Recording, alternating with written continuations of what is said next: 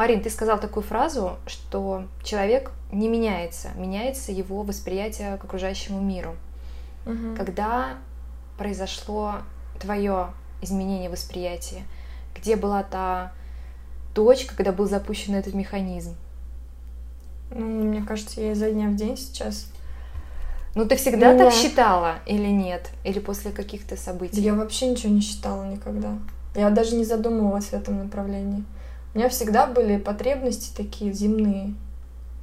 Чисто человеческие. Поесть, поспать, где жить и учиться. Именно развиваться именно в профессии как-то. Ну, какие-то такие очень материальные вещи. Оказалось, что это не главное. Оказалось, что главное внутренний путь проделывать.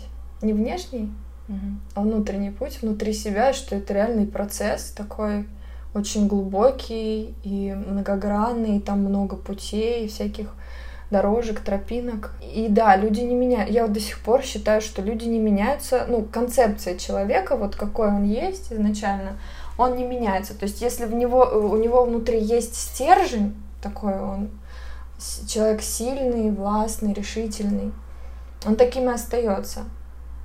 То есть его можно там где-то как-то сгибать, может быть, жизнь, но не ломать. А может ли человек стать таким? Нет, он не может, он внутри себя все равно будет, он может себя как одежду менять. Он может а- обрасти определенными качествами, но они будут не истинными. То есть он внутри всегда останется тем, кем он был. Наверное, это с детства все идет, кем он был в детстве. Да, как он себя ощущал в этом мире. Вот, но он может периодически просто м, иметь какой-то образ, возможно. И очень круто быть гибким на самом деле и уметь трансформироваться под обстоятельства какие-то, да, вот скорее это так, но это внешняя вся история. То есть все равно в какой-то стрессовой ситуации, может быть, или в какой-то или в какой-то ключевой ситуации в жизни он проявит себя таким, какой он есть на самом деле. Потому что все это, ну, просто с него свалится, и он и будет его истинное лицо. А с чего начался твой э, путь внутреннего развития? Духовного, может быть, так сказать, даже развития? А мне кажется, этот путь, он у всех начинается одинаково с- хреново с момента, когда ты пытаешься просто выжить. Выжить и остаться на этой земле вообще. Ну да, наверное, так. Ну и у ме- у меня, по крайней мере, произошло так. Я знаю еще очень много-много людей, которые пришли к такому, ну, назовем это духовным ростом, хотя Мгм. это очень так, знаешь, помпезно звучит, Мгм. многие не любят это выражение. Ну Вот, но просто люди еще неправильно воспринимают э, это словосочетание. Для многих духовный рост — это походы в церковь, держать посты, там, знать Евангелие наизусть и так далее. Это к религии вообще не имеет никакого отношения. Духовный рост — это вот про что я сказала, рост внутри себя, да, взращивание своих каких-то светлых качеств, да, и не искоренение, а принятие и, и умение трансформировать свои какие-то темные стороны, да, темные качества. Вот это духовный рост, ну, в моем понимании. У меня, вообще меня жизнь, мне кажется, толкала на это несколько раз, но я как-то неправильно все это объясняла для себя, наверное. Ну, потому что не хотела погружаться в, в глубину событий вообще, которые по жизни происходят поверхностно воспринимала, то есть что-то происходит, например, ну, как обычно, да, у людей, там произошла болезнь, ты просто ее как лечишь, снимая симптоматику, Мгм. там идешь к врачу, ну, на, на физическом уровне, да, у тебя там сломался, ну, что-то сломалось, ты это починил, а тебя там откуда-то уволили, поматерился на начальника, нашел другую работу. Ну, то есть вот такая какая-то история. При этом как бы события, как правило, повторяются, да, вот эти уроки по жизни. Если ты не получаешь опыт. но ты не задумываешься, то есть у тебя из раза в раз э, часто бывает, как человек говорит, блин, вот не пойму, вот одно и то же всю жизнь, какой-то затык. У каждого этот затык свой, да, определенный. Вот одно и то же. Мгм. Циклично, с, с каким-то промежутком, но происходит одно и то же, одно и то же. И человек, ну, то есть он ругает все вокруг, всех вокруг, все, что возможно, и говорит, блин, ну вот судьба у меня такая, карма у меня нехорошая, пожинать мне вот это все до конца своей жизни, задумываясь о том, что просто нужно, ну, поступить по-новому, как-то поменять свою реакцию на эту ситуацию, да, сделать что-то по-другому, и Мгм. тогда этого повторения больше не случится. Но я воспринимала также все. Все вот с чисто такой ну, материальной позиции. Предпринимала усилия для решения каких-то... То есть у меня было все проблемами для меня. И, соответственно, когда вообще вся вот эта дрянь началась у меня... Я еще в школе училась. Ну, я имею в виду дрянью я называю свое некое психическое, психологическое состояние, какое-то внутреннее состояние. Ну, да, какое, когда... какое оно, пиши, пожалуйста. Ну, это, сначала это, это уровень некий тревожности. Угу.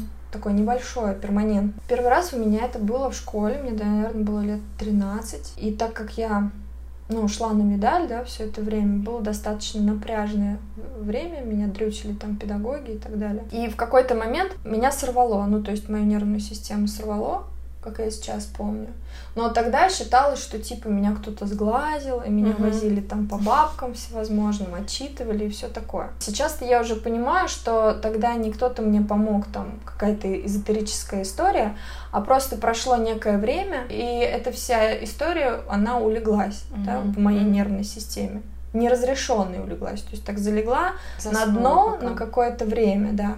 И все, как бы, я продолжила жить дальше, и уже после первых родов это все возобновилось с новой силой. Естественно, все это время я прожила в экспериментах, в определенном употреблении каких-то веществ, которые тоже влияли, да, на мою психику. Это там и алкоголь, и не алкоголь. Это какие-то уже моменты в личных отношениях там с мужчинами, да.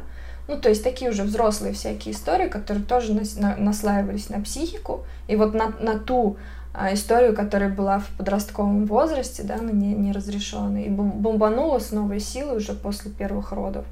И так прям не слава, потому что на тот момент реально мне казалось, что я схожу с ума, у меня начались а, сильные панические атаки. Продолжались они где-то месяц три. Я приехала в Саранск, я жила у бабушки.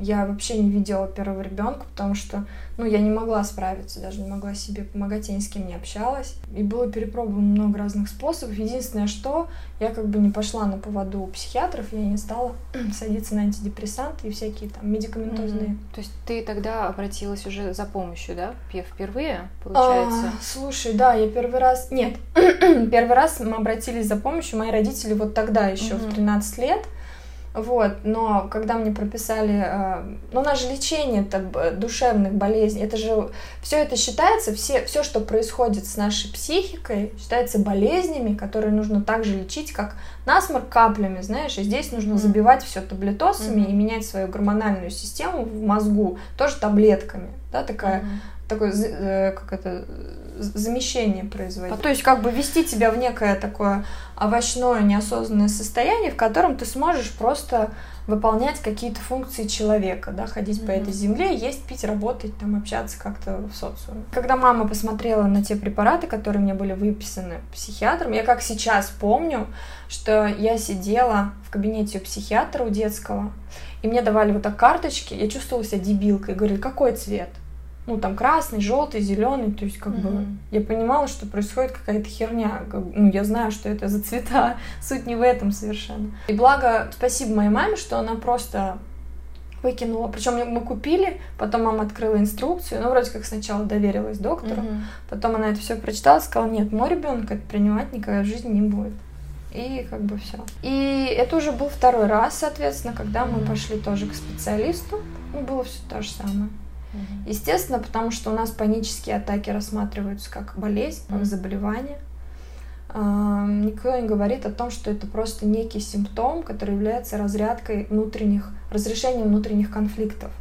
Да, у кого-то это идет в сердечно-сосудистую систему, то есть у кого-то это а, инфаркты, инсульты, ну, mm-hmm. на этом уровне выстреливает, а у кого-то выстреливает на уровне эмоций. То есть это реально такой комок неразрешенных каких-то эмоциональных а, вещей по жизни – который вот таким образом выбрасывается да, в атмосферу, так uh-huh. скажем, в виде гормонов, вот этого коктейля адреналина, кортизола и так далее, для того, чтобы, ну, как бы облегчить, опять же, нашу психику, наше uh-huh. тело и все такое. Тоже были, естественно, рекомендованы препараты определенные, плюс у меня там было расстройство сна, как мне тогда казалось, сильное, но как позже я узнала, это было еще не сильное. И потом, что меня спасло, ну, то есть, естественно, все это время ты начинаешь утопать в жалости к себе. Ты начинаешь страдать, ты начинаешь каждый человек. Кстати, я вот чуть-чуть сейчас э, ремарку сделаю. У меня буквально последнее время я рада тому, что я стала помогать людям, которые страдают как раз-таки паническими атаками и неврозами, потому что поняла вот этот алгоритм, как это работает и как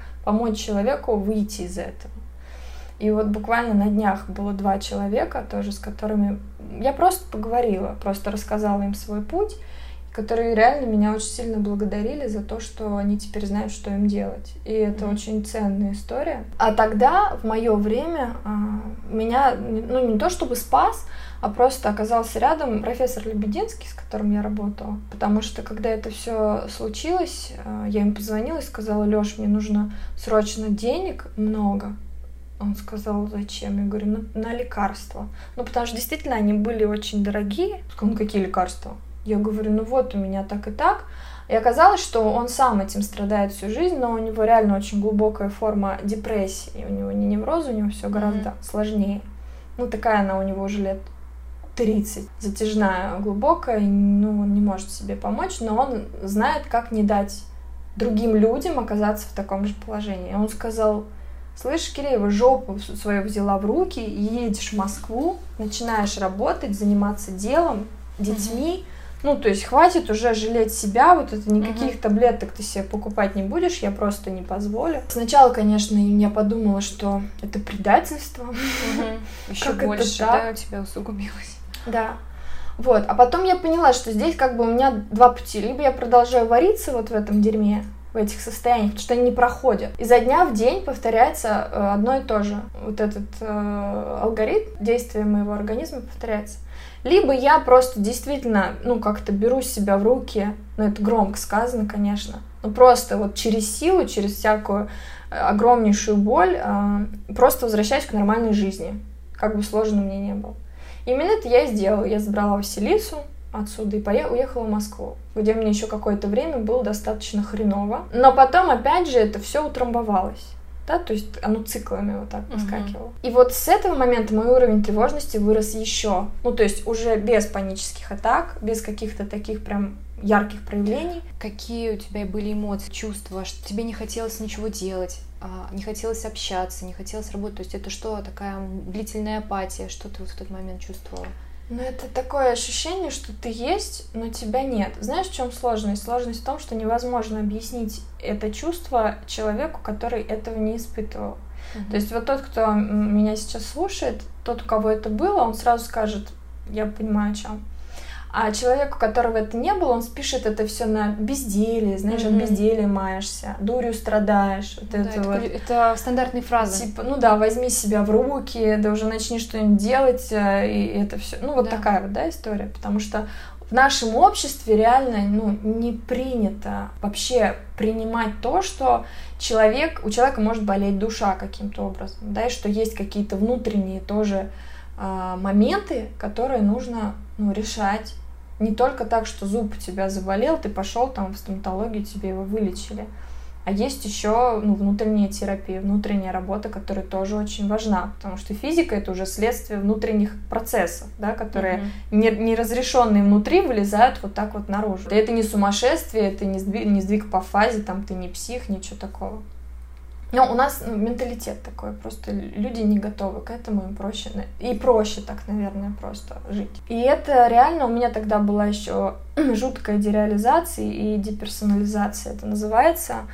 Это когда ну, ты отдельно, мир отдельно. То есть ты смотришь, у тебя меняется зрение, фокус зрения на физическом уровне. Ты видишь весь мир, как в телевизоре. Сложно, опять же, таки объяснить. То есть нет причастности ко всему mm-hmm. происходящему. Mm-hmm как будто ты смотришь на свои руки, а они как будто не твои. Ну, то есть это по восприятию. У тебя мультик в глазах, то есть сплошной мультик.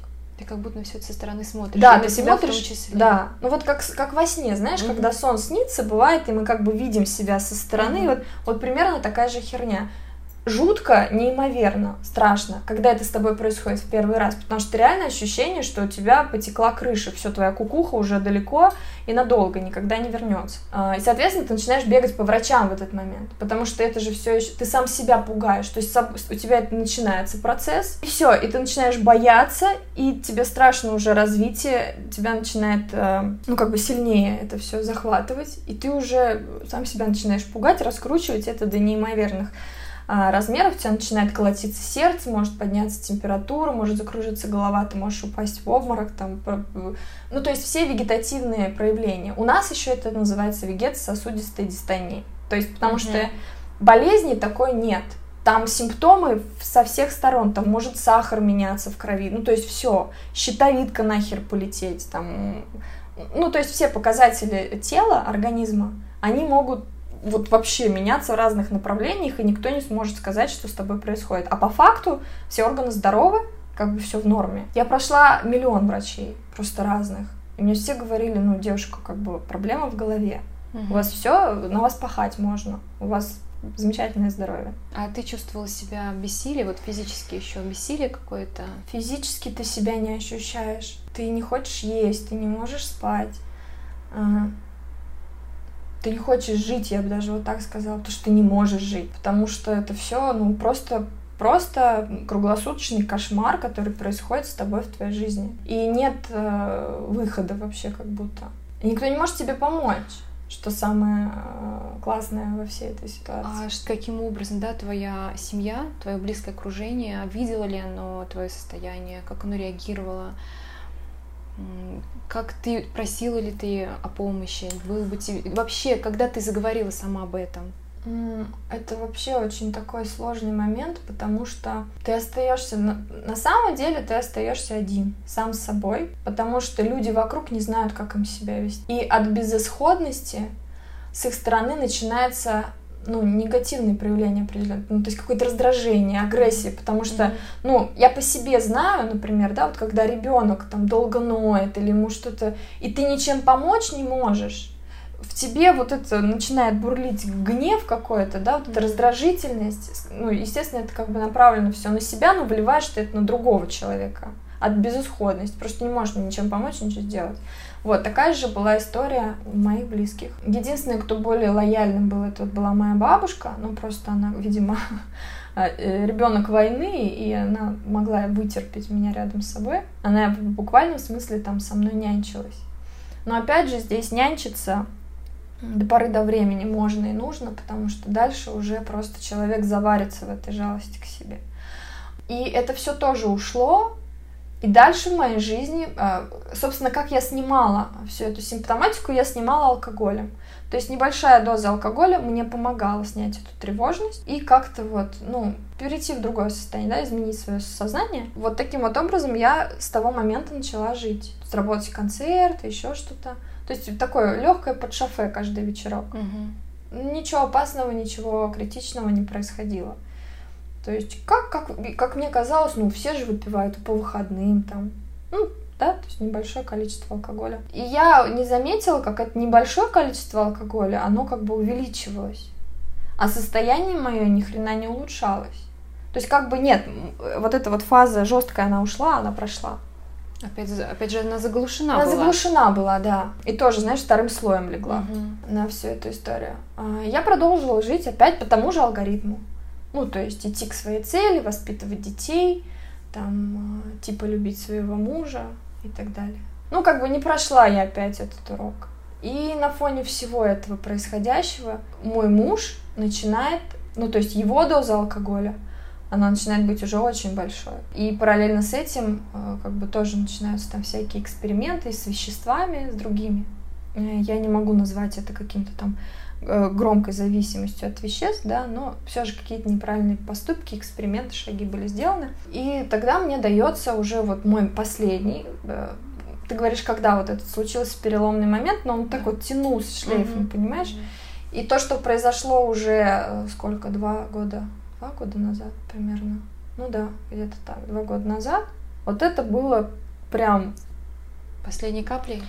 Пиздецовым пиздецом. Я не знаю, как по-другому выразиться, потому что, в общем, все, все оставшиеся года, что мы жили, мы, в принципе, жили хорошо. Но периодически у нас случались какие-то праздники, где мы так нормально подбухивали, да, уже вдвоем. А, после чего он мог куролесить там где-то как-то, а я лежала под капельницей, потому что мой организм, в принципе, не заточен на дозу алкоголя больше в там половину бутылки вина какого-то белого, сухого, легкого, да, не крепленного. В какой-то момент я потеряла ту грань, когда, знаешь, алкоголь уже вливается в тебя, ну, как будто ты не пьянеешь. То есть, как бы ты пьешь, пьешь, пьешь, все в порядке, ты на ногах, нормально, ты ложишься спать, но на утро ты просыпаешься в таком похмелье, Ну, просто что... И я не заметила, как я стала... А, я помню тут первый, первый момент, когда мне моя подруга, всеми нами известная, не буду подставлять человека, сказала, выпив пивка. Я просто помню, что мы проснулись после очередной какой-то гулянки, и мне нужно было ехать на Первый канал на съемку.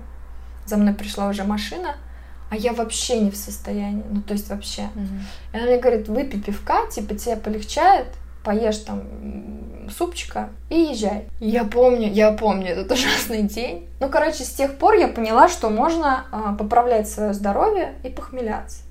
Ну, то есть, а такой путь, он по нарастающей, да. Короче, не буду долго томить. Все это привело к тому, что у меня стали происходить, э, ну, запои. По-другому не скажешь. Когда ты идешь уже на второй круг, на третий круг, не потому что ты хочешь бухать, а потому что тебе настолько плохо, у тебя такая интоксикация в организме, что, ну, ты, ты просто хочешь жить, поэтому ты выпиваешь еще и еще, потому что оно на какое-то время облегчает. Это как не, некое лекарство, так скажем, да, ты воспринимаешь это как, там уже не лезет ничего, ты пить не хочешь, тебе уже не весело, тебе лишь бы просто не сдохнуть. Потому что э, каждое похмелье сопровождалось помимо физической, э, физических проявлений еще жуткой паникой внутренней. Mm-hmm очень страшно в эти моменты. А ты выпиваешь, это снимается на какое-то время. У меня было бесчетное количество капельниц, после которых становилось только хуже. Потому что вот этот момент очищения крови э, резкий, ну это как капец просто. Ну, в общем, вот так вот мы жили классно какое-то время. Причем я даже не анализировала, ну как бы это же не все время было, да? Угу. То есть мы-то жили нормально, мы там в моем а, понимании вообще зависимые люди, алкаши это кто? Это вон бомжи, которые валяются mm-hmm. на мусорке, понимаешь, на лавочках спят, у То которых ты дома не нету. Себя да нет, вызовом. конечно. Ну какой я алкоголик, mm-hmm. вы что, ребят? Я работаю, я артист. Меня ждут люди в разных городах и странах. Я вообще милый, добрый человек. У меня двое детей, я мать.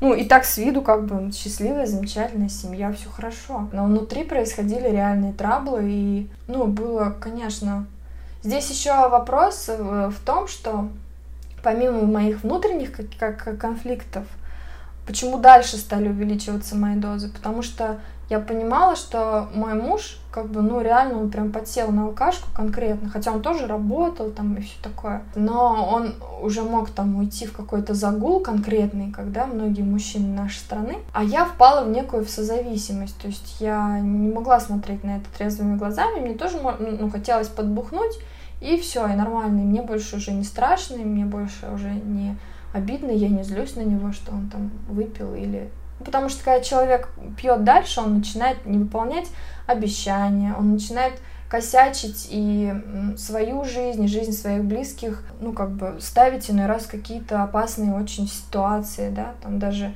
оставаясь с детьми наедине, начинаются какие-то, ну, то есть страшные реально вещи. И так было нам проще. Ну, мне так было проще. И вот два года назад, как раз момент э, перед моим 30-летием, после очередных наших э, веселых там выходных, меня опять э, накрывает просто такая огромнейшая волна панических атак. Я перестаю спать вообще. Ну, то есть я вообще не могу уснуть. Это такой кошмар. Это, ну вот реально не пожелаешь врагу не, не умение спать. Вот, при этом ты понимаешь, что я пробовала пить снотворное, оно не помогало, оно сделало только хуже. Ну, это прям вот вообще какая-то такая, знаешь, безвыходная ситуация, mm-hmm. типа, что делать. Свой день рождения я не помню, как я провела, как я встретила 30 лет, потому что я стала снимать алкоголем вот эту всю симптоматику какого-то числа еще до дня рождения. И закончила я это уже все с четырьмя наркологами разными, которые пытались мне просто меня спасти, спасти мою жизнь. Ну вот, и, и все. А в тот, и в тот момент рухнуло все, потому что у меня началось состояние классное, когда все эти слои поднялись уже. Вот этот и первый, и второй, и вот этот новый третий. И плюс я в этот момент остаюсь, э, ну, абсолютно без мужа, без всего, потому что, ну, вот, вот эти дни, это был первый раз, когда у меня дни выпали из жизни, из поля зрения вообще. То есть я не помню. Ну, тут mm-hmm. помню, тут не помню. Муж уехал в Москву и пропал на 10 месяцев. Ну, то есть там у него была своя э, история реабилитации от всего этого дела. Вот его просто, э, его семья, так скажем, ну, да, родители, положили в реабилитационный центр. Вот. А я осталась вот в таком состоянии с детьми там и здесь, в Саранске. Вообще не понимаю, что происходит и как жить дальше. И вот здесь начался самый кошмар. А, кошмар длиною почти в год. Я восстанавливала себя по крупицам в год. Сначала я очень долго не могла прийти в себя. Ну, реально мне хотелось упиться, убиться чем-то, я не знаю, делать все что угодно, чтобы меня все жалели, потому что я ничего не могу, мне плохо. У меня реально прям психика накрылась конкретно, нервная система вообще она выключилась. У меня я впала в такой глубочайший невроз, то есть это были уже не просто панические атаки, это был глубокий невроз, когда у меня э, я не могла даже держать ручку, потому что у меня рука тряслась вот прям очень-очень сильно. То есть стакан воды, ложку, не могла кормить ребенка. Я не ела вообще сама, я похудела до 42 килограмм, не спала вообще, не спала вообще я две недели, вот вообще ни минутки не спала две недели. И э, в тот же самый момент я помню, как я посадила своих родителей перед собой, сказала, что все, я больше не могу. А как бы, ну, моя мама, она понимала некий алгоритм, потому что общалась там с, определен... с определенными людьми, которые ей объяснили, что если она будет сейчас со мной носить с ложечкой, меня жалеть, то будет только, только хуже. И поэтому она мне сказала, знаешь что, вот твои дети, как бы это твоя ответственность. Ты должна летать на гастроли, ездить из Саранска, работать, зарабатывать деньги, а, обеспечить своих детей. Как ты будешь это делать, я не знаю. Ты должна просыпаться по утрам, кормить, там, варить кашу, кормить своего ребенка. Вот такое. Для меня это тогда было просто трагедией. Я подумала, какая нахер каша, я умираю, вы что, не видите? Я умираю, я ваш ребенок, мне плохо. И я решила, что все, идите вы все в жопу, я в Берсеневку. Как бы, все. И меня больше нет сил. А я такой, ну, человек по природе своей, я борец, реальный борец до конца. И даже вот в этот момент внутренний какой-то мой голос, он мне не давал, то есть для меня это было какой-то слабостью, знаешь, mm-hmm. таким слабым проявлением, мерзким, мерзотным. Я бы себе в жизни потом, наверное, этого не простила. Пойти сдаться врачам, типа, все, я, я сошла с ума, делайте со мной, что хотите. И здесь даже дело было, хоть я и говорю, что меня дети отчасти как бы, ну, удержали, да, в жизни, и это тоже. Но вот самым главным, я сейчас уже понимаю, для меня аргументом было не, не дать себе вот эту слабину. Я не знаю, откуда во мне э, эта черта, но вот реально как этот боец, да, на войне. Я не имею права, это какая-то встроенная в подкорку функция. И я подумала, так, ок, хорошо, что можно, что можно в этой ситуации сделать? Ну, во-первых, я, естественно, здесь поняла, что мне нужно всячески просто отрубить все свои переживания о моей семье, о моем муже. То есть я поставила жирную точку на этом. То есть я решила, что сейчас на первом месте для меня я. Я самое главное во всей этой конструкции. Вообще, вот, вот я самое главное. Мне нужно сейчас себя реабилитировать, поставить на ноги каким-то образом, а потом уже думать о детях, потом уже думать как бы обо всем остальном, а, ну и чтобы у меня не было туда как бы, да, потока какой-то энергии, расхода, потому что у меня ее и так не было, я в минусе была в глубочайшем. Я решила, что эта история для меня закрыта. Вернусь я в Москву или нет, я не знаю. Жить мне там все равно негде, денег у меня нет, мужа у меня нет. У меня есть я, мои двое детей, вот мои родители, квартира в Саранске и работа.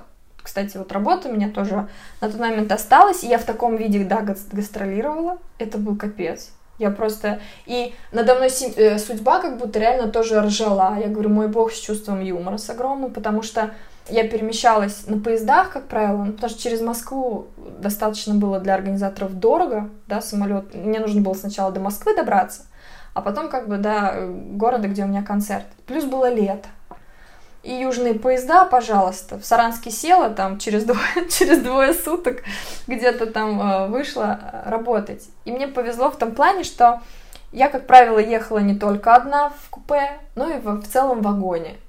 Вообще ни души. А для меня это было тогда самым страшным что ни одного человека в поле зрения. То есть я оставалась одна наедине со своими мыслями, вот в таком состоянии, когда меня нельзя было оставлять наедине со своими мыслями, я их боялась. У меня был такой поток мыслей в голове, что мне было от них страшно просто. Ну, реально уже был такой внутренний диалог сумасшедшего человека, когда я из этих мыслей это и спать не могла. И вот, я подумала, что я могу сделать. Меня, и, кстати, что самое интересное, меня отпускало. Это тоже для меня было такой некой зацепкой. Я все время себе прокручивала. Мне плохо было, как правило, с утра и до позднего вечера. То есть ночью мне становилось чуть легче. Когда темнело, когда как бы город успокаивался, все, все практически ложились спать, мне становилось легче. Ну, меня так чуть-чуть приотпускало, хотя бы я могла сделать вдох. Я жила вот ожиданием вечера. И меня еще отпускало 40 минут, когда я работала на сцене. Ну, стандартная программа 40-минутная. Вот это время я была нормальным человеком.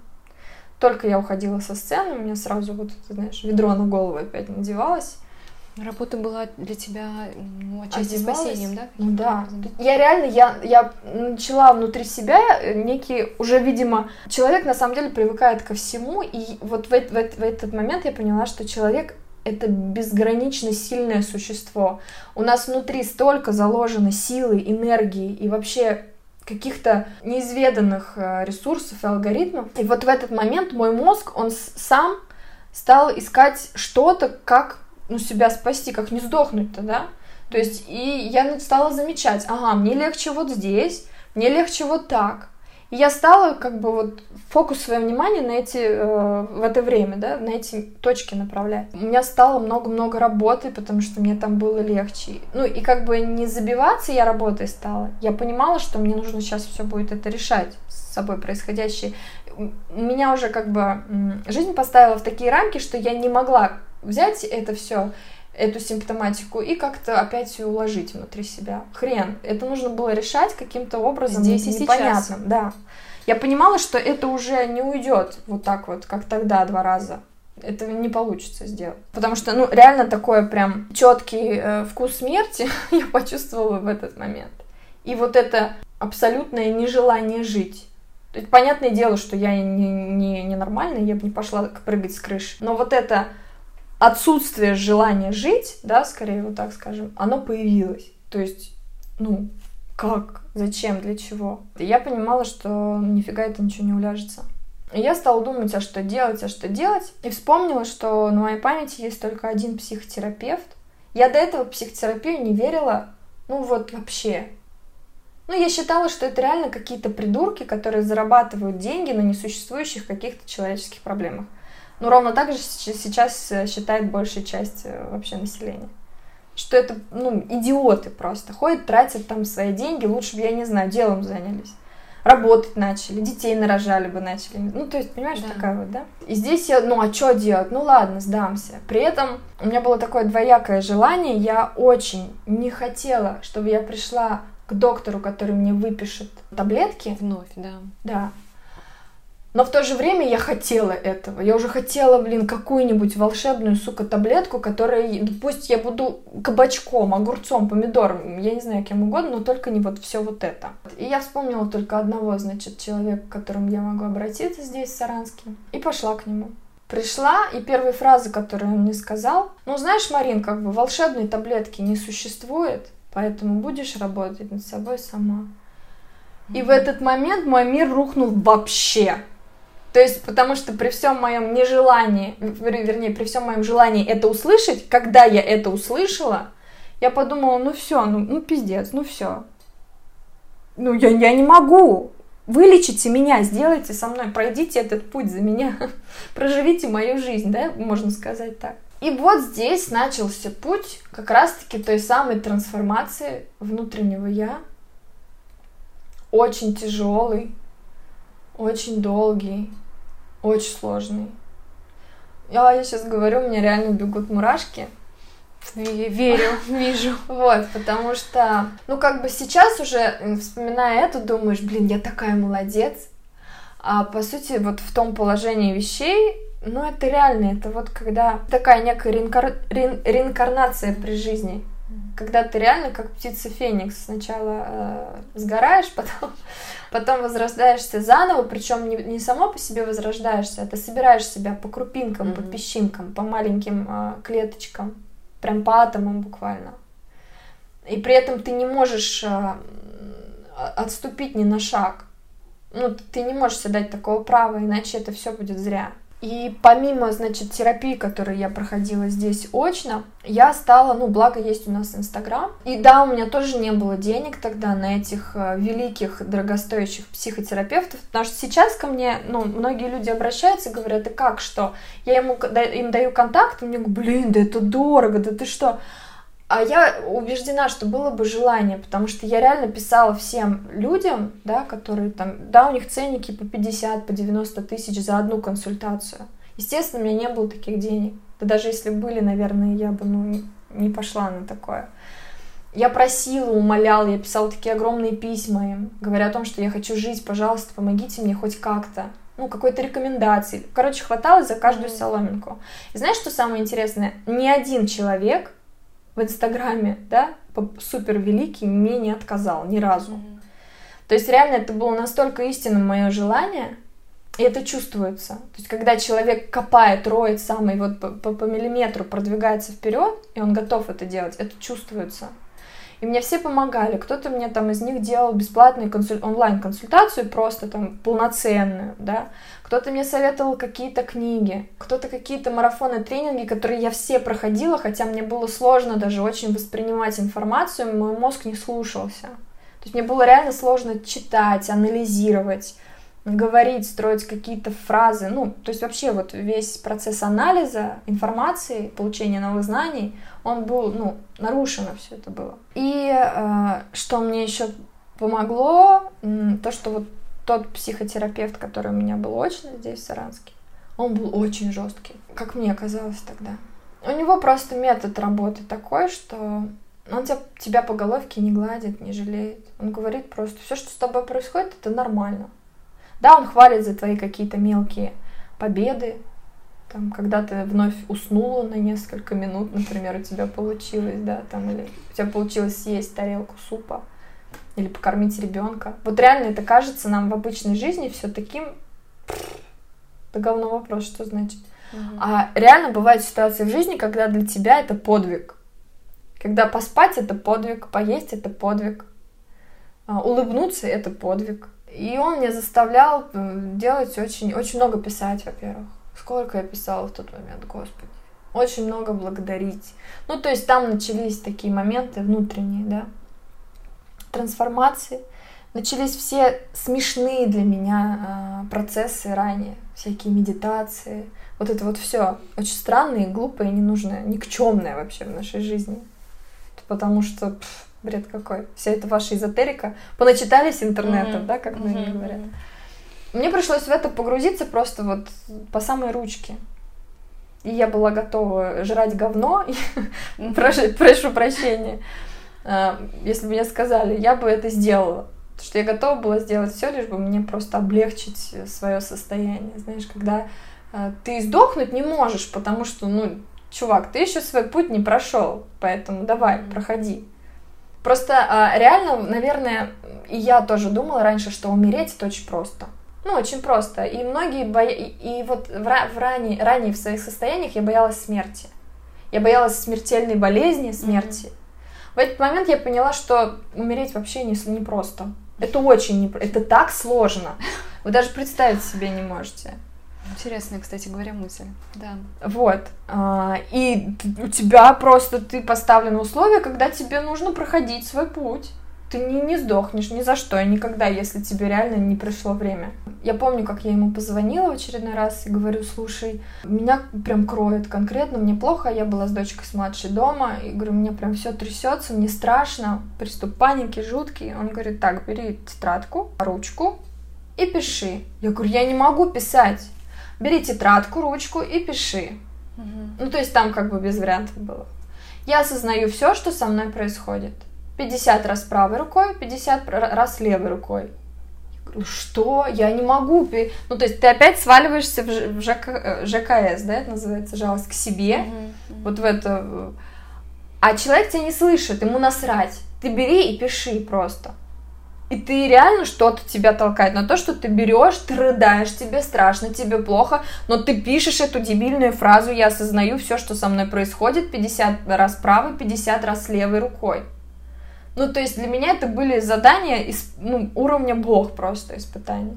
Потому что я писать не могла, ну вот серьезно, я вот сейчас смотрю на эти свои там э, тетради, дневники, ну реально писал, как будто, знаешь, первоклассник. Такой корявый почерк, просто нереально. Тебе это помогало? Вот ты исполнила, да, это задание, написала. Что потом с тобой происходило? Слушай, это... я уже так точно не помню. Но оно как сразу не отпускало. Не... не. Оно и бесило, что я типа все делаю, а ничего не происходит. Изменений пока нет. Мне да? классно угу. не становится. Угу. Причем, знаешь, здесь такой момент изменений, они настолько не, незаметны, потому что случилось так, что я себя уже обнаружила потом в состоянии нормальном. То есть я, ну, как-то вот он потерялась эта нить. То есть я делала, делала, и настолько вошла во весь этот процесс, вместе с работой, с гастролями, еще с чем-то. Единственное, что меня беспокоило, как бы продолжало беспокоить, отсутствие сна. Ну как, как бы я, видимо, проваливалась на какое-то время уже ночью, но я не помню, чтобы я спала. мне казалось, что я вообще не сплю. Вот, и некая худоба. И я приходила на психотерапию и говорила, что... И я помню, у нас была такая история, когда я рассказывала о том, что я хочу. Он говорит, какие у тебя желания? Я говорила, вот ты знаешь, я хочу хотеть а, красиво одеться. Хочу хотеть накрасить ногти, сделать маникюр. Хочу хотеть там, ну, то, у меня были обрублены вообще все желания. Я не чувствовала желания и сил что-либо сделать вообще. Мне было даже сложно стрелку там на концерт нарисовать. Причем, знаешь, что самое интересное? Я вот сейчас смотрю, ну, помимо того, что я была очень худой, больше не, нет никаких опознавательных внешних знаков. То есть я смотрю свои интервью какие-то вот в то время угу. свои выступления, фотки. Ну, как бы нормальный человек. Никогда не поймешь. То есть у тебя еще было отсутствие радости, да? То есть ты не радовала, mm. тебя ничто не радовало. Mm. У меня было не то, что отсутствие радости, у меня было полное отсутствие желаний. Поэтому я сейчас убеждена в том, что человек живет желаниями. И человек э, создан и здесь для того, чтобы радоваться, и никак иначе. И я поняла, ну, на, в тот момент я осознала, что значит жить не здесь и не сейчас. Когда ты не воспринимаешь, у тебя атрофированы органы чувств все. Слух, зрение, обоняние, осязание, вкус. Оно как бы все есть, но оно ватное. Я вот не могу этого объяснить, я говорю, это, это, это возможно, когда испытаешь понять. Оно ватное, вот вата прям. Ты не чувствуешь жизни вообще никак. Ты очень такую фразу сказал важную, э, когда ты обратилась вот впервые к психотерапевту, да, он сказал, что нет волшебной таблетки, придется поработать. И вот, наверное, в тот момент получается, ты взяла ответственность уже на себя, потому что это важно. Ты ведь искала тот, кто тебе да, поможет. Я хотела спихнуть. Да, решите алкоголь там, да, еще кто-то другие. До этого я ездила по церквям, по, по старцам по-разному. И ты уходила вот от этой ответственности. Мне кажется, многие как раз с этим и сталкиваются, что мы не хотим брать на нее. А вот когда возьмем, тогда вот начинается процесс. Да, только тогда да. начнется. Да, все только через принятие и через вот когда мы с вешалки берем mm-hmm. вот этот пиджачок, да, под названием ответственность и на себя надеваем. Только в это. Да, я хотела. Я хотела, чтобы меня сначала муж спасал, потом родители, ну, такая позиция mm-hmm. жертвы. Я хотела, чтобы меня выздоровели, понимаешь? То есть да. не я сама не я, себя. нет, да. почему? Ну, ну, он же доктор. Пусть он делает что-нибудь, чтобы я была здорова. Ну да, это для вот наших слушателей важно услышать, чтобы они не ждали, что и это, и это не себя... только, э, и это не только с позиции работы с психикой. Это можно взять вообще любой аспект жизни, неважно, физическое здоровье, а, обучение, роды, я не знаю, да все что угодно. Везде э, у нас присутствует один и тот же алгоритм, что мы спихиваем либо на врача, либо на Путина, либо на Бога. Ну, то есть мы все время хотим свою ответственность на кого-то повесить, чтобы потом его обвинить, если что-то пойдет не так. Потому что, ну вот я реально, я почувствовала, что значит нести вот эту ответственность на себе целиком и полностью это, ну, там уже винить как бы некого. А не справиться с управлением ты не можешь себе позволить. Потому что это, ну, цена всей твоей жизни. И ты реально, ты ползешь, ты лежишь в этом направлении, если даже ползти не можешь. Но ты в процессе. все равно. Ой, у меня даже ладошки спотели, как я это все слушаю, и слезы, и руки потеют. В какой ты а, момент поняла, что выздоровела, да, мы так будем говорить, или же это такое состояние постоянной работы. Я до сих пор выздоравливаю, потому mm что... Сколько mm прошло еще перебьюсь? То есть прошло... с того момента, когда ты чувствуешь, что знаешь, отпускает, да, то есть тебя вот отпустило немного. Ну, год. Год. Ну, то есть год был жесткача прям. Угу. То есть год я отрабатывала, блин, все свои грехи за, угу. за всю свою жизнь. Ну, я сейчас образ, ну, шучу, да. Просто год был жесткача, когда я, я не люблю слово прорабатывала, но, наверное, это будет самое понятное слово, mm слово для всех. Ну, пусть будет трансформировала.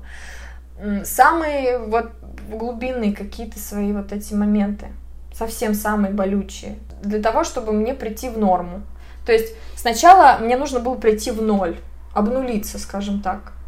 Да, для того, чтобы обнулиться, мне нужно все, что я знала о себе до этого, все свои алгоритмы поведения, и реакции, а, которые были до этого, все это забыть, стереть, вообще как будто этого не было, да, то есть прийти в состояние нуля. И уже вот из этой точки нуля начинать э, движение в другую сторону, с новыми реакциями, с новым восприятием, с новой, э, ну, с новым смыслом, с новыми ценностями вообще, с новой нравственностью, с моралью с новой. Ну, то есть вот все собирать себя по крупицам, потому что вот это мое состояние глубокого невроза, состояние алкоголизма, это все такая реально вишенка на торте уже, потому что к этому привело как раз таки вот то, в чем самая суть. Да, потому что в чем, в чем еще, а, а, ну не то чтобы ошибка, ну, скажем так, неправильность определенных действий, в том, что люди у нас начинают решать проблему э, локально алкоголизма, локально проблему э, невроза там или каких-то mm-hmm. психических mm-hmm. расстройств, как у нас это называется. Вот, хотя здесь цель в другом. Цель, э, цель в том, чтобы прийти в состояние нуля и начать себя Спал. воспитывать заново. Угу. Реально воспитывать заново, прививая себе новые привычки, новые реакции. И могу сказать, что это очень э, легко кажется, ну, с одной стороны, но это нифига не легко, потому что есть э, опасность свалиться опять туда. В тот момент, когда ты считаешь, что ты все знаешь, ты выздоровел, у тебя все круто, и ты можешь поступать как ты хочешь, ты обнаруживаешь себя в таком немножечко тревожном состоянии. Снова. Ну, как бы оно немножечко, как колокольчик такой. Ну и благо я все... Знаешь, э, в чем плюс для меня э, того, что вот всего этого пути? Я реально, ну, стала слышать себя я понимаю, в какой момент мне нужно как бы, ну, спуститься с небес на землю и как-то вот что-то изменить, иначе я сейчас пойду в обратную сторону. Именно поэтому начинается жизнь без допингов, начинается жизнь а, в сторону вот этого как раз-таки духовного развития, когда ты научаешься благодарить, когда ты учишься принимать все, что происходит вокруг, все, что происходит с тобой, а, все свои какие-то болезни, проявления там тела начинаешь воспринимать по-другому, и уже рассматривать их не с точки зрения симптома, а с точки зрения некого корня, который, как правило, тянется из твоей головы. Ну, то есть здесь реально жизнь переворачивается с ног на голову и обретает совершенно другой смысл. И это кажется, что так, ну, как бы легко. На самом деле, главное быть все время в связи с собой, и тогда этот путь можно будет продолжать. Поэтому сказать о том, что я его там закончила, и все у меня теперь круто, я не могу и никогда не смогу этого сказать, потому что это реально путь длиной в жизнь. Я знаю, что я сама его выбрала, и я уже не знаю, как можно по-другому, как можно иначе жить. Я не знаю, хорошо это или плохо, что я живу именно таким образом. Но для меня другого пути нет. Ну, то есть для меня он вот единственный. Только так я могу прожить свою жизнь действительно в счастье, в радости, в здравии. А, по-другому я пробовала. У меня не вышло и не получилось. А есть ли у тебя сейчас какой-то определенный страх, да, вспоминая тот период, и страх перед тем, что, ну, вдруг там может это повториться. Есть у тебя такое? Конечно, есть. Как ты с этим борется? Нет, это не хорошее слово. Как ты с этим живешь? Я принимаю. Ну, просто принимаю, что да, у меня есть... Э, ну, ты понимаешь, просто ну, каждый человек, пройдя через какую-то болючую херню в этой жизни, там, не знаю, от, отруби там тебе ногу или руку, тебе реально не захочется больше этого, ну, как бы, да. И, собственно, почему, и именно и страх мной движет, наверное. Ну, то есть страх это не всегда плохо. От страхов не нужно избавляться, знаешь, как многие говорят. Потому что все-таки страх это наша определенная защита, это на, наши стражи порядка, так скажем. И конкретно этот страх, он мне не дает вернуться вот туда. То есть я делаю все для того, чтобы туда не возвращаться. Э, что ты делаешь? Сейчас, да, в чем твоя работа? Ну, в том, что я также э, нахожусь в, там в некой терапии, в некой программе. Мое обучение, назовем это так, оно никогда не кончается. То есть я продолжаю. Ты знаешь, на самом деле рецепт, вот если его так рассказать в трех-двух словах, он очень прост.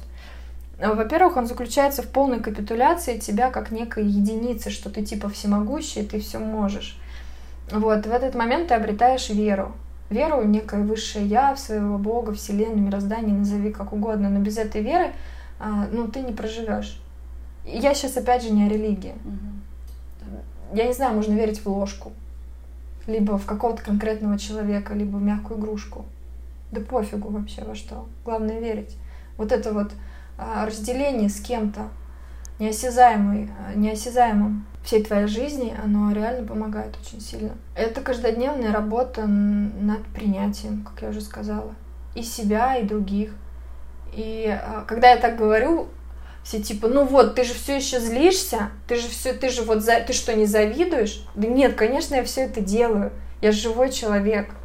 Я святой не стала, но я в процессе к тому, чтобы а, там не брызгать ядом в сторону соседки с наслаждением, с таким, знаешь, и вот это. А если я и буду кого-то обсуждать и осуждать, я буду отдавать себе отчет, что я делаю, да, в этот момент, и, ну, буду как-то стараться это чувство трансформировать. Ну, как-то с ним поработать, что-то, что-то как-то его покрутить, повертеть, что-то с ним сделать. Вот как бы именно в этом за ним, за, заключается мой духовный рост, а не в том, что а, Потому что многие думают, ну да, что, помогло тебе, там, вон, ты до сих пор там. Да я никогда не буду святой, это понятно.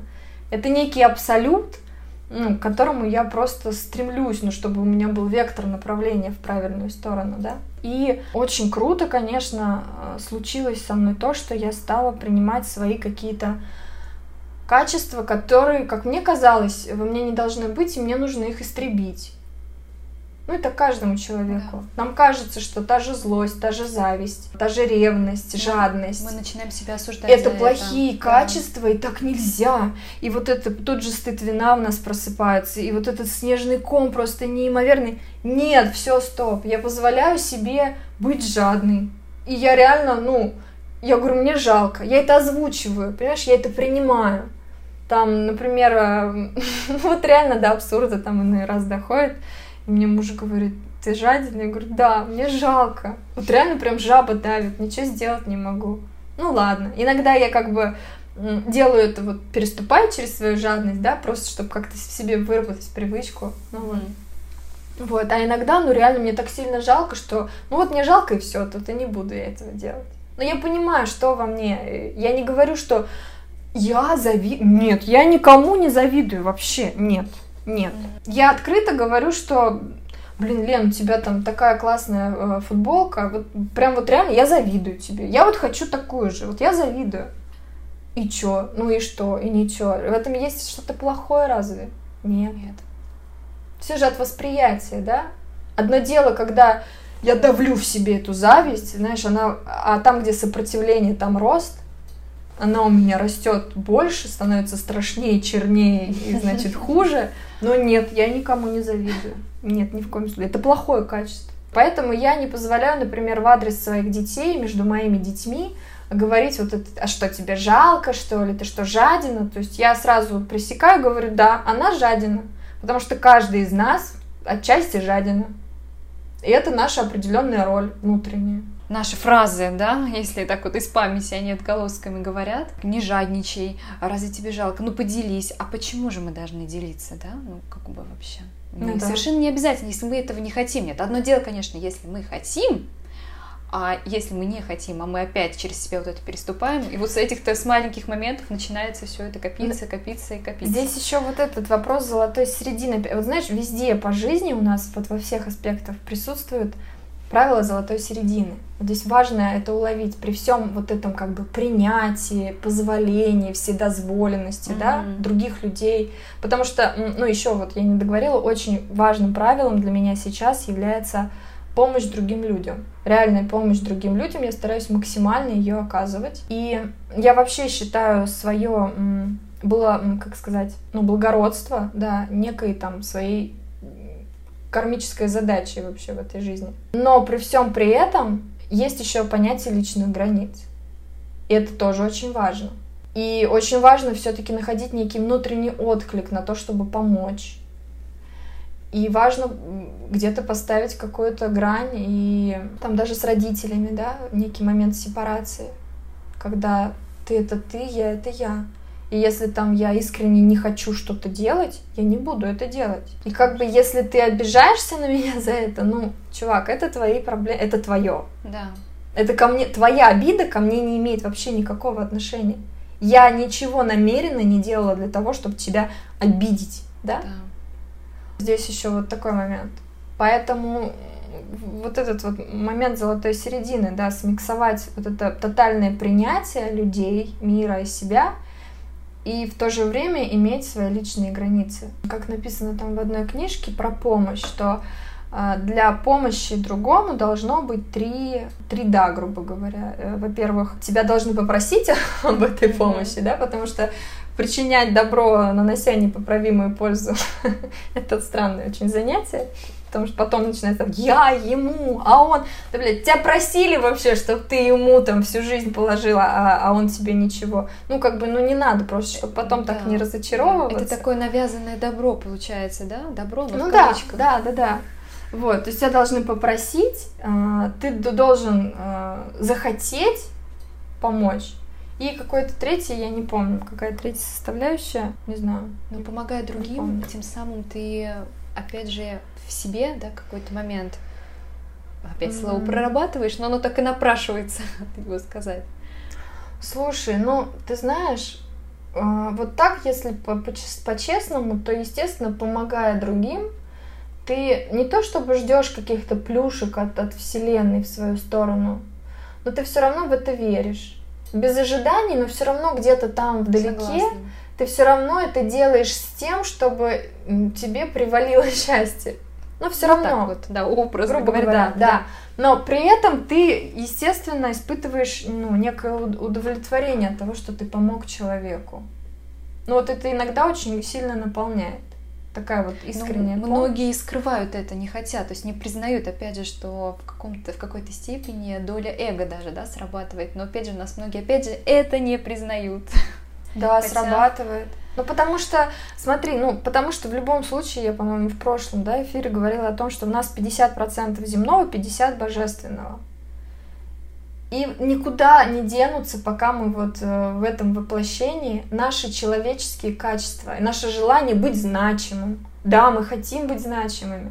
Да, нам нравится, когда нас хвалят. Э, нравится внимание, признание и все такое. Это нормально. Просто э, нужно вот эту свою человеческую сущность, так скажем, ну, немножко обуздать, привести в чувство и сделать, а, как это, удобоваримый, как сказать. То есть твое эго должно остановиться, э, остановить свое развитие в том месте, где ты начинаешь уже наносить ущерб окружающим или оно переходит в реальный эгоцентризм, когда тебе вообще срать на всех, но ты пуп земли и пошли все в жопу, понимаешь? Я убеждена, что э, ты должен быть во главе своей жизни, естественно, иначе будет вот как у меня. Когда я вообще, ну, я последняя буква в алфавите, это тоже неправильно. Ты самое ценное, что есть в твоей жизни, ты самое главное, что есть в своей жизни. Ты должен себя полюбить, ты должен найти алгоритмы, как доставлять себе удовольствие, приносить радость, куда двигаться, чем заниматься. И после этого, ну только, да, будучи наполненным, ты можешь отдавать людям, любить других людей, помогать им. Потому что, ну вот у меня был пример, когда меня нет, я кому-то могу помочь, я кому-то могу сделать доброе дело, я ничего не могу. Я даже жрать сама не могу, понимаешь, чтобы свое физическое тело подпитать. не говоря уже о других. Поэтому это очень важно. И, собственно, весь этот процесс, ну, в котором я сейчас нахожусь, он и дает изо дня в день какие-то новые инсайты, новые трансформации, новые процессы закладываются с каждым днем. И да, я часто тоже там оступаюсь и как-то неправильно реагирую или действую, сваливаюсь в какие-то там состояния. Но потом прихожу в себя и начинаю опять свой путь. Иногда меня он достает и хочется его послать нахрен. И сказать, ты я вообще, я сейчас пойду, куплю вина, буду опять выпивать, как все нормальные люди. И буду делать, что хочу. Ну, голова-то она все равно ну, может рассказать всякие разные вещи. Но это только мысли. Я подумаю, я могу позлиться, повариться там пару деньков во всей этой истории. А потом опять поднять свою задницу и начать опять вверх. Ну, ты правильно говоришь, что ты никогда не останавливаешься.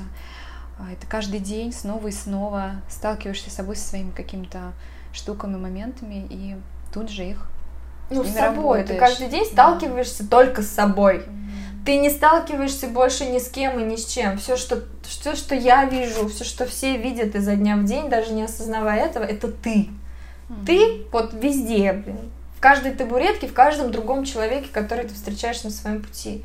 И все, что люди испытывают по отношению к тебе, все события, которые происходят в твоей жизни, в твоей жизни они обращены в твою сторону, в твой адрес для того, чтобы ты что-то понял, наконец-таки, осознал, чтобы перестал винить тетю Зину из соседнего подъезда за то, что она тебя называет проституткой, а задумался вообще, что происходит, почему так, что тебе нужно увидеть, что тебе нужно понять и изменить в своей жизни, чтобы так не было. А что произошло после твоего годового, так скажем, процесса работы, как изменилась твоя внешняя жизнь, если ты понимаешь, о чем я имела в виду, изменилось ли окружение вокруг тебя вновь, как а, изменилась ли работа, ты творческий человек, мы уже у нас был эфир об этом, да, как изменился твой внутренний творческий мир, что-то произошло? А, да, изменилось вообще все. А, ну, изначально, ну, начнем с того, что мое основное желание, главное желание было, когда все вот это случилось, что я очень хочу иметь свою семью, которой у меня уже никогда не будет. Ну, то есть я хочу своего мужа, любимого, потому что, ну, действительно очень классные отношения, классная семья, детей. Я хочу, чтобы мы были все вместе. Хочу, чтобы мы были все вместе и были в здравии, без зависимостей, без каких-то таких траблов. И я понимала, что это может быть только в случае, если мы вдвоем будем вот такими, вот как мы сейчас, да? Но тогда я понимала, что это невозможно, это нереально, такого не бывает. Поэтому мне нужно об этом забыть. И что случилось, ну, главное изменение, то, что я не знаю как, но семья просто воссоединилась в том воплощении, в котором и требовалось. Когда два любящих человека, идущие там рука об руку в одном направлении, воспитывающие детей и так далее, без каких-либо деструктивных всяких моментов пожалуйста. По поводу творчества, я стала очень ответственно относиться к материалу, который пишу. Ну, вот эта ответственность и сюда перешла, mm-hmm. потому что, ну, я сейчас не, не смогу сделать что-то, что будет фу для людей, но я буду в топе, как ну, некоторые сейчас персонажи, да. И я поняла, что та музыка, которую я пишу и делаю, она не для того, чтобы мне встать перед многотысячной аудиторией и показать, какая я классная. А просто для того, ну, для самовыражения, для выражения. Я отношение поменяла mm-hmm. к написанию песен, вообще к их э, процессу ну, сотворения. Мы это делаем уже никуда не торопясь. Ну да, у нас есть, конечно, там задачи определенные, желание выпустить это все на цифровые площадки, мы все это сделаем, но уже без ожиданий вот этого вау, понимаешь? Mm-hmm. Зачем? Какой смысл? Ну и, круг общения, ну то есть пришли новые люди другие или же mm-hmm. или вернули старые? Знаешь, как произ... вот конкретно у меня здесь же у всех по-разному, mm-hmm, да? Конечно. Конкретно у меня э, произошло так, что у меня вообще как туман рассеялось э, все мое окружение. Ну, вот пря, реально прям вот по, по одному просто тын тын тын тын как солдатики, знаешь, на, на поле игрушечном. И остались буквально несколько человек, которые со мной вот с детства и до смерти я просто конкретно знаю, какие это люди, и все. И все новые люди, конечно, появилось много новых людей. Вот это вот слой, слой народа, который рассеялся, на его место пришли новые люди. Но они для меня как некий, некая, я не хочу сейчас никого обидеть, но это реально так, как некая массовка. То есть э, декорации моей жизни. Сегодня одни, может быть, завтра будут другие, не знаю. Но я за них уже не держусь, не цепляюсь. Я их никак не анализирую, не, там, никак не пристраиваю к своему будущему. Ну, как-то так. А остались, да, буквально прям человек, и при том, что из них основная масса это там мои родители, моя сестра и вы. ну, то есть, да, мои друзья детства, которых... Остальным людям, каким-то моим приближенным, я очень благодарна. Очень благодарна. Я, кстати, научилась за это время испытывать реально вот это истинное чувство благодарности. И, кстати, как выяснилось, истинную благодарность э, не может испытать человек, который отрицает в себе зависть, как оказалось. Mm-hmm. Который говорит, что я не завидую. И всячески это Интересно. отрицает в себе, да. Mm-hmm. Есть типа, ну, каждое чувство имеет пару. Парные чувства это называется. И я благодарна и каждому из них за определенную роль, которую они сыграли, да, в моей жизни. И у меня нет вот этого, пропала эта история, знаешь, быть должной кому-то за то, что он мне когда-то что-то сделал или помог. Ну и, соответственно, и я не требую от людей, когда я помогаю или даже даю деньги взаймы, я даю ровно столько, сколько, ну, я знаю, что если мне не вернут, я не буду, знаешь, что это вот куклу Вуду делать, иголки по ночам втыкать. Mm-hmm. Вот, то есть я отпущу легко эту ситуацию. Ну, либо я просто ну, не даю, да, другие суммы, которые реально я знаю, что меня подтолкнут на проживание каких-то сильно негативных эмоций. Конечно. Я тоже, да, делаю что-то, я не буду потом говорить, вот я тебе там это, а ты мне сейчас, типа, должок. Нет такого.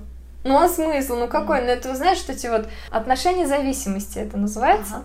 Так. Когда типа ты мне, я тебе. Я тебе, ты мне. Ну вот такая вот история. Совершенно бредятина. Поэтому у меня есть внутренний какой-то импульс, порыв. Я сделала что-то. Просто так, ни почему. Последнее время сталкиваюсь с тем, что люди говорят, Марин, ты такая добрая. до смешного, знаешь. А я ржу в голос и говорю, блин, ребят, я просто нормальная. Ну, я просто нормальная. Тем более, знаешь, ну, как бы для тебя я, ну, Маринка и Маринка, которая в школе училась. А есть же люди, которые реально строят себе какие-то иллюзии в отношении меня. Хотя я вообще, ну, я нет никто. Ну, кто такая экс-солистка группы «Краски»? Ну, вот по большому счету, ну, херня на палочке. А для кого-то это вау, понимаешь? Для кого-то это вау, и они меня воспринимают как вау. Я куда-то приезжаю или прилетаю, и люди очень сильно удивляются. А мне смешно. Мне реально смешно, потому что я говорю, что я просто нормальный человек, обычный, совсем обычный. Ну, причем, ты знаешь, мне кажется, что даже если бы я была Бейонсе, я была бы, ну, такая же. Нормальный. Нормальный. Нормальный девчонка. Нормальный человек просто. Вот. А, ну и, соответственно, меня на понт уже не возьмешь вот этой фишкой про то, что я тебе сейчас тут добро, а потом нет, не, ну, не прокатит. Ты, конечно, можешь мне сейчас сделать добро, но что будет потом, я не знаю. У нас многие люди, семьи, сталкиваясь, не они сами, да, а когда твой близкий, родной человек, да, вот угу. попадает в такое состояние, и они не знают, что делать, они не знают, как говорить, о чем говорить, как помочь, да, и от вот этого незнания начинается и осуждение, и, как ты говорил, уже агрессия. А, вот с твоей стороны, да, какие-то, может быть, советы, что хотя бы какие-то первые шаги, чего нельзя говорить человеку, который попал а, вот в подобное состояние, который вошел в это состояние? Слушай, ну здесь на самом деле роль близживущих людей, она достаточно мала. Здесь такая некая грань между отсутствием помощи но при этом отсутствие безразличия. То есть вообще человеку важно дать понять, ну вот я просто сейчас ставлю, например, а, себя на место. У меня есть такой пример. У меня есть сестра, которая кроет вообще не по-детски. И мы с ней вместе переживали. То есть реально она проходит мой путь. То есть я наблюдаю как бы за собой со стороны. А, ну, немножко другой, да, там она не успела впасть ни в какие зависимости, ничего, но после родов ее накрыло прям конкретно. И вот, ну, как, как что делала я, да, это во-первых, нужно, если ты имеешь такую возможность э, дать человеку понять, что с ним происходит вообще.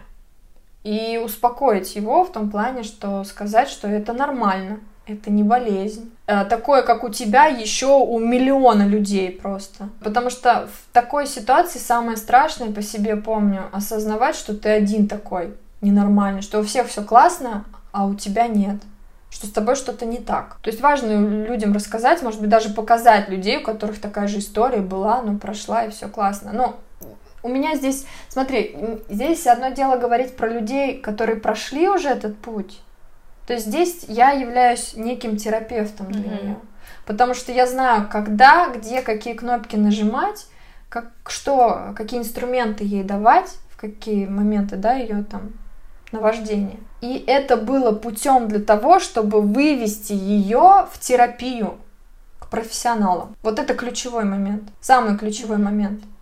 Поэтому человеку, который ну вот просто он рядом живущий, он вообще никогда в жизни в, терапии не был, не знает, что это такое, и для него психотерапевт, психиатр и психолог это одно и то же, да. А, здесь просто важно человеку, а, ну, хотя бы порекомендовать как-то обратиться к специалисту. Это самое важное, самое главное. Но это еще... самый короткий путь.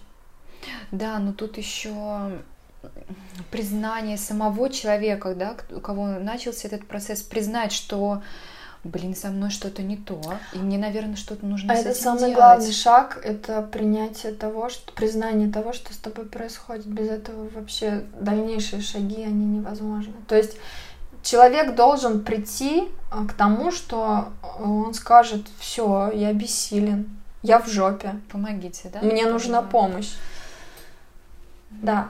А пока человек не дошел вот до этого момента, делать что-либо бесполезно. Ты хочешь, можешь ему хоть помогаться. Но это вот даже взять тот же алкоголизм, допустим. Да?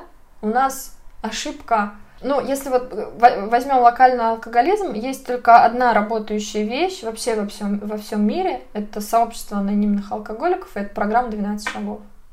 Это единственное, что работает.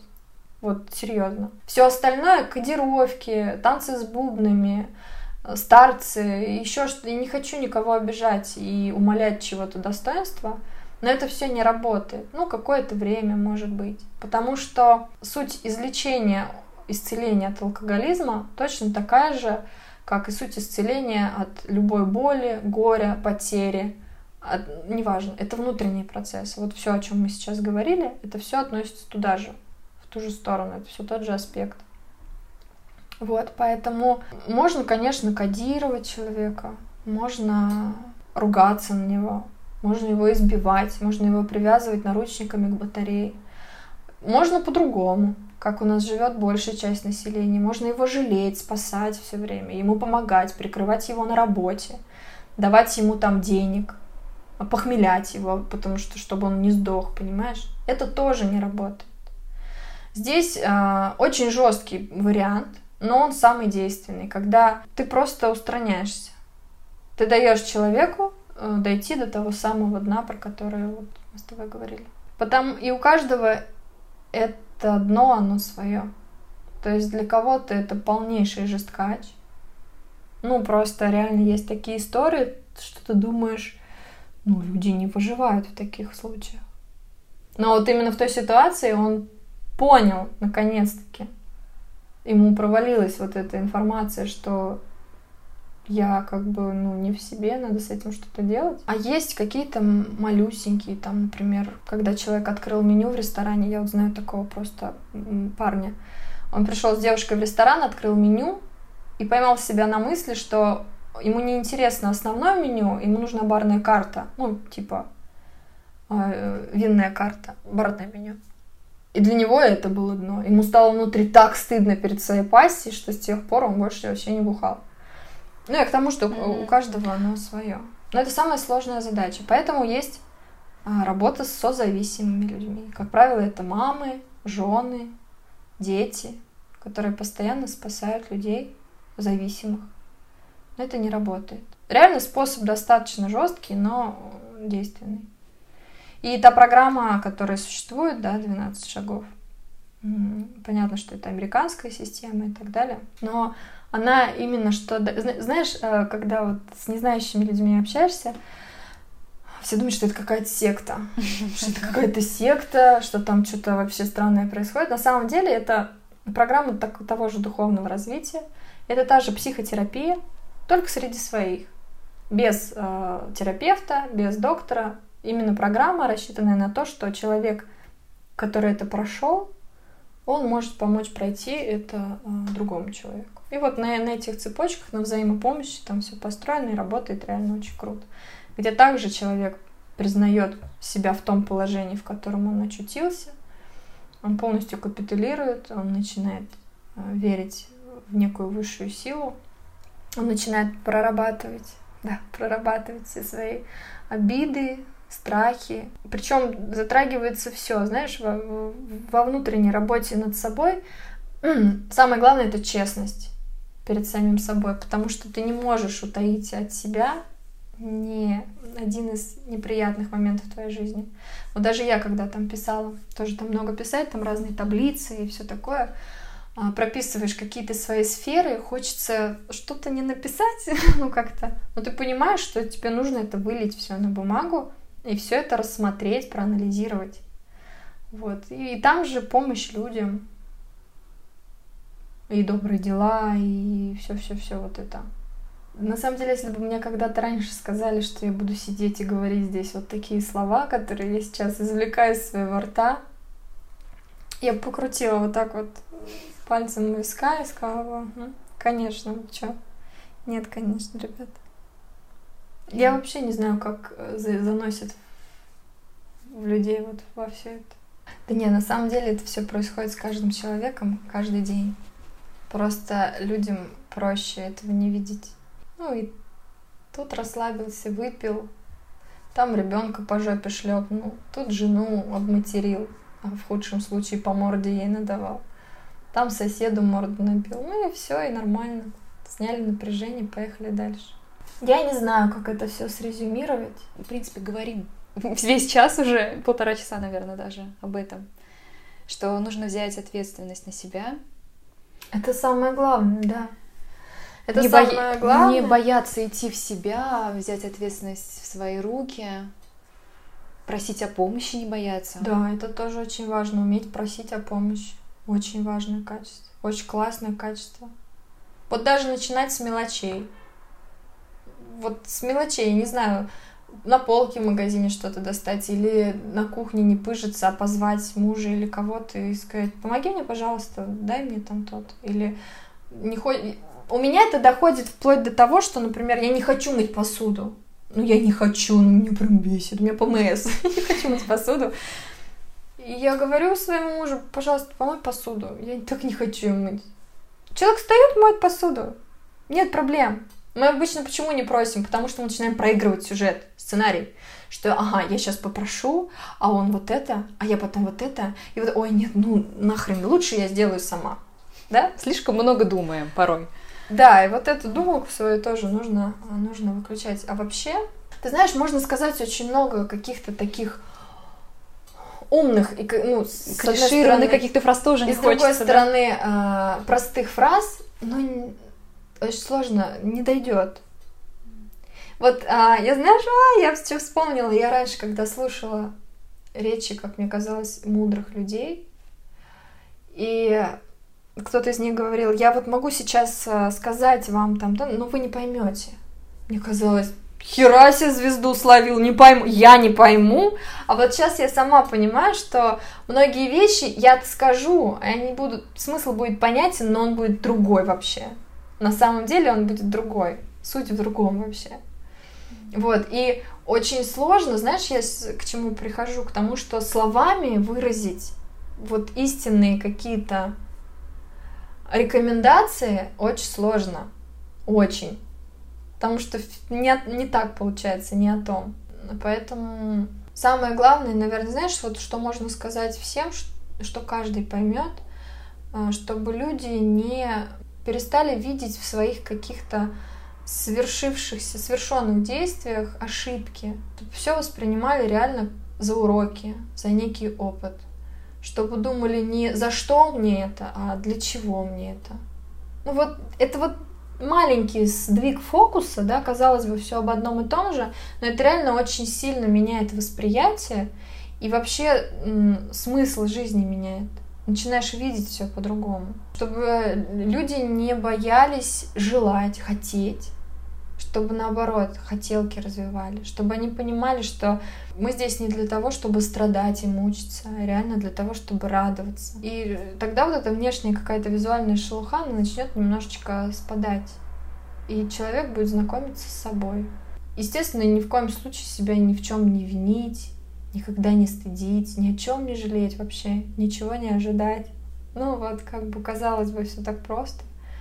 И позволять себе проживать все эмоции, которые приходят. Ну, главное это делать экологично. Потому что все эмоции, которые у нас есть, это как, знаешь, как пища. Мы ее переварили, и нам нужно куда-то, чтобы вышло. Мы не можем в себе это копить. Mm-hmm. Мы лопнем от этого говна просто. Ну, что, собственно, со многими и происходит.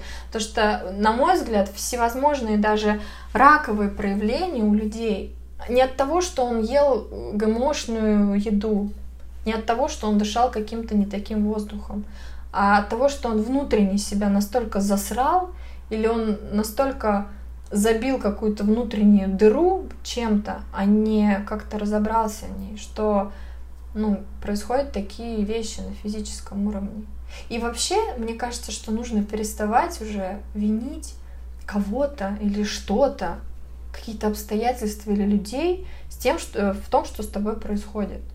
Ну, реально, мне кажется, это уже вообще глупо очень, не работает.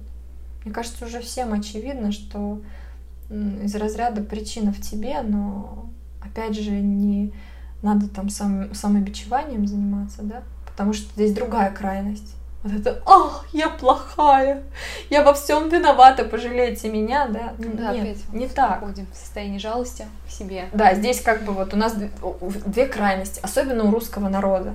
Мы либо не знаю, в каком-то таком очень твердом и жестком состоянии находимся, обвиняя всех вокруг, матеря просто, на чем свет стоит всех. Либо обратное, вот это мы и начинается вот это страдание. Какая я бедная и несчастная, меня все не любят, и я плохая, и я вот во всем виновата, что в моей жизни происходит. Ну вот, блядь, чё ж, убейте меня, понимаешь? Нет. Ну просто реально нужно отдавать отчет, что ну, от чего мы бегаем, от кого мы бегаем, от себя мы бегаем. И вот это и уехать нам куда-то хочется все время, и место жительства сменить, и работу поменять, и друзья тоже у нас какие-то не такие, и вот все не так. Ну, не от того, что как бы внешне все не так, а из-за того, что может как-то подумать, что внутри, внутри происходит. Потому что, знаешь, я вот а, последнее время вижу то, что у людей связь себя с собой нарушена очень. Ее нет практически, ну, у многих. Как ты это видишь? В смысле, как вижу? Ну, да, как ты это ну, помечаешь, как это проявляется, по-твоему? А ты знаешь, я на, э, на, на, на, на э, внутренних ощущениях каких-то Я не ведьма, да, но я очень-очень хорошо чувствую людей. Вот прям очень хорошо я считываю каждую их эмоцию внутри, что у них происходит всегда. Мне это, кстати, и мешает часто по жизни, потому что я не могу иной раз абстрагироваться mm-hmm. и не анализировать человека. А, вот. И, ну да, чувствуешь. Чувствуешь, что человек... Вот эта фраза «ты не в себе», да, она как раз об этом. Что связи у человека с человеком, с самим собой ее нет. Вот он как бы живет, он все делает, ну, такая какая-то псевдожизнь, знаешь, получается. Ну, интересно наблюдать.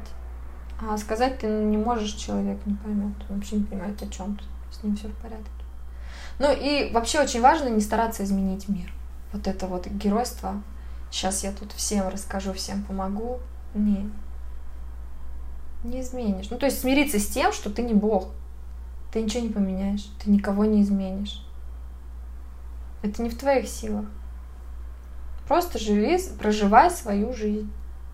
Марин, я хочу тебе сказать огромное спасибо, что ты этими своими воспоминаниями, своей историей поможешь немного кому-то, да, вот кто услышит то есть хотя бы за что-то зацепиться, вот а, какой-то поймать крючок в себе, может быть, у кого-то, да, в семье происходят подобные вещи, и для кого-то это будет подоб... А, ценная, будет ценная и полезная информация. Спасибо, у меня потели руки, периодически краснели, мокрели глаза. А, спасибо тебе большое за такую откровенность. Это очень-очень ценно. Да, спасибо большое в ответ. Я на самом деле очень классно, что в жизни есть люди, которые могут говорить. Здорово, что мне предоставляется возможности, и вот в частности сейчас, да, об этом сказать. Пусть не на супер огромную аудиторию, но все равно на аудиторию, да, не только соседу на лавочке я могу об этом рассказать. И это огромная возможность, да, для меня. Тоже какая-то определенная миссия, можно так сказать. И я реально, ну, хочу добавить, что я могу потянуть а, очень многих людей в том плане, что ко мне можно всегда обратиться напрямую. Вот реально любой человек, который внутренне чувствует, что с ним что-то не, то, не так происходит, да, не там не голова болит или коленку поцарапал. Вот реально внутренние ощущения, они когда у человека происходят э, первый раз, он не понимает, что это. Вот, поэтому я всегда и на своей страничке, знаешь, во всех соцсетях говорю о том, что мне можно всегда написать, попросить какой-то рекомендации, ну, как-то открыться, а, я смогу что-то сказать в ответ.